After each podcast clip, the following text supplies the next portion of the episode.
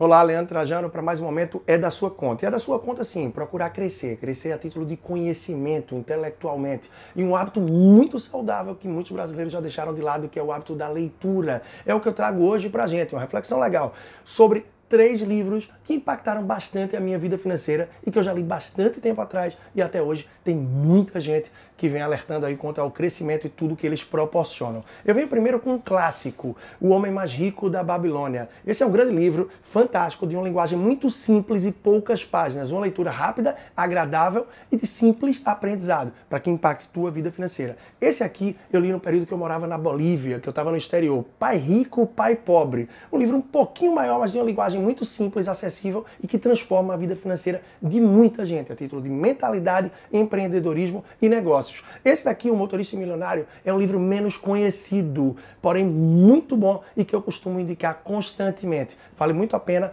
com linguagem simples, poucas páginas e de grande impacto. Leandro Trajano, personal financeiro. Você pode explorar mais do meu trabalho através do meu site leandrotrajano.com. Um grande abraço e até a próxima semana.